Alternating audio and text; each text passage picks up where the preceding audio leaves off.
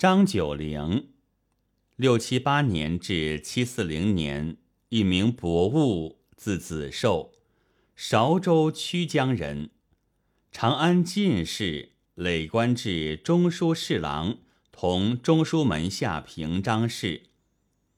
开元二十四年，为李林甫所赠，罢相。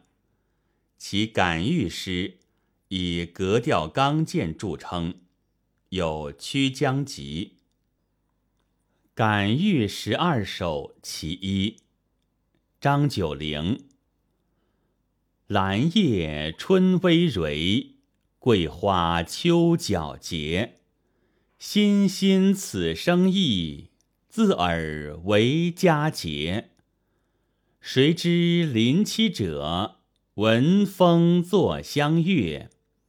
草木有本心，何求美人折？张九龄遭谗贬谪后所作的感遇诗十二首，朴素遒劲，寄慨遥深。此为第一首。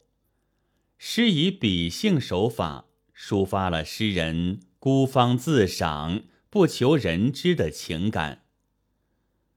诗一开始用整齐的偶句，突出了两种高雅的植物：春兰与秋桂。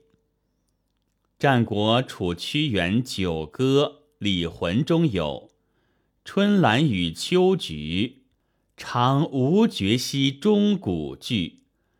张九龄是广东曲江人，其地多桂，即景生情，就地取材。把秋菊换成了秋桂，失古而不逆古。兰桂对菊，兰举其叶，桂举其花。这是由于对偶句的关系，互文以现意，其实是个个兼包花叶，盖指全株。兰用葳蕤来形容。具有茂盛而兼分批的意思。葳蕤两字点出兰草迎春勃发，具有无限的生机。桂用皎洁来形容，桂叶深绿，桂花嫩黄，相应之下，自然有皎明洁净的感觉。皎洁两字。精炼简要的点出了秋桂清雅的特征。兰桂两句分写之后，用“欣欣此生意”一句一统，不论葳蕤也好，皎洁也好，都表现出欣欣向荣的生命活力。第四句“自尔为佳节”，又由统而分，佳节。回应起笔两句中的春秋，说明兰桂都各自在适当的季节，而显示它们或葳蕤或皎洁的生命特点。字当各自解，而当如此解，即代表葳蕤和皎洁。这里一个“字”字，不但指兰桂。各自适应佳节的特性，而且还代表了兰桂各自容而不媚、不求人知的品质，替下文的“草木有本心，何求美人折”做了伏笔。起首四句单写兰桂而不写人，但第五句却用“谁知”突然一转。引出了居住于山林之中的美人，及那些引兰桂风致为同调的隐逸之事。谁知两次对兰桂来说，大有出乎意料之外的感觉。美人由于闻到了兰桂的芳香，因而发生了爱慕之情。作由书也。这里表示爱慕的意思。诗从无人到有人是一个突转，诗情也因之而起波澜。文风二字本于孟子尽心，其中说：“圣人百世之师也，伯夷柳下惠是也。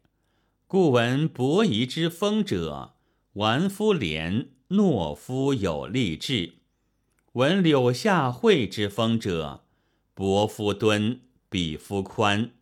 奋乎百世之上，百世之下闻者。”莫不兴其也。张九龄就把这章中的文风毫不费力的拉来用了，用的这样恰如其分，用的这样自然，用的这样使读者毫不觉得他在用典故，这也是值得一提的。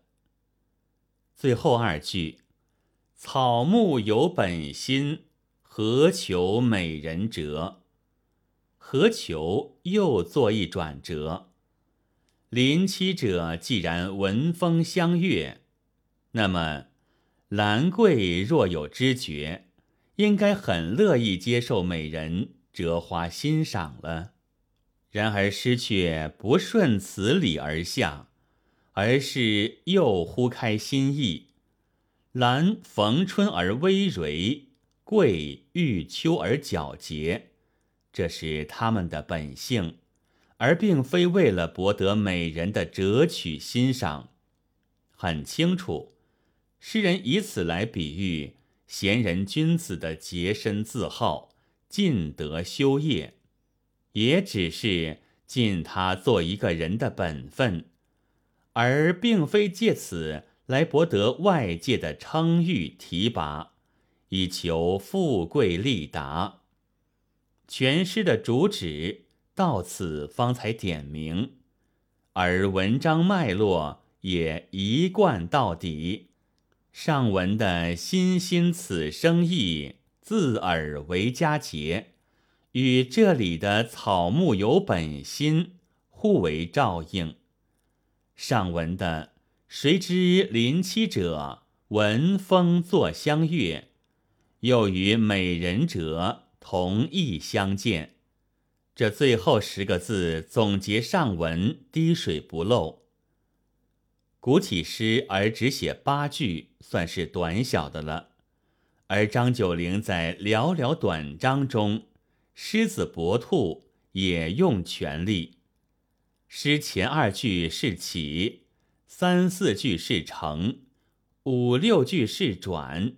七八句是合，结构严谨，而且做到了意尽词尽，无一字落空。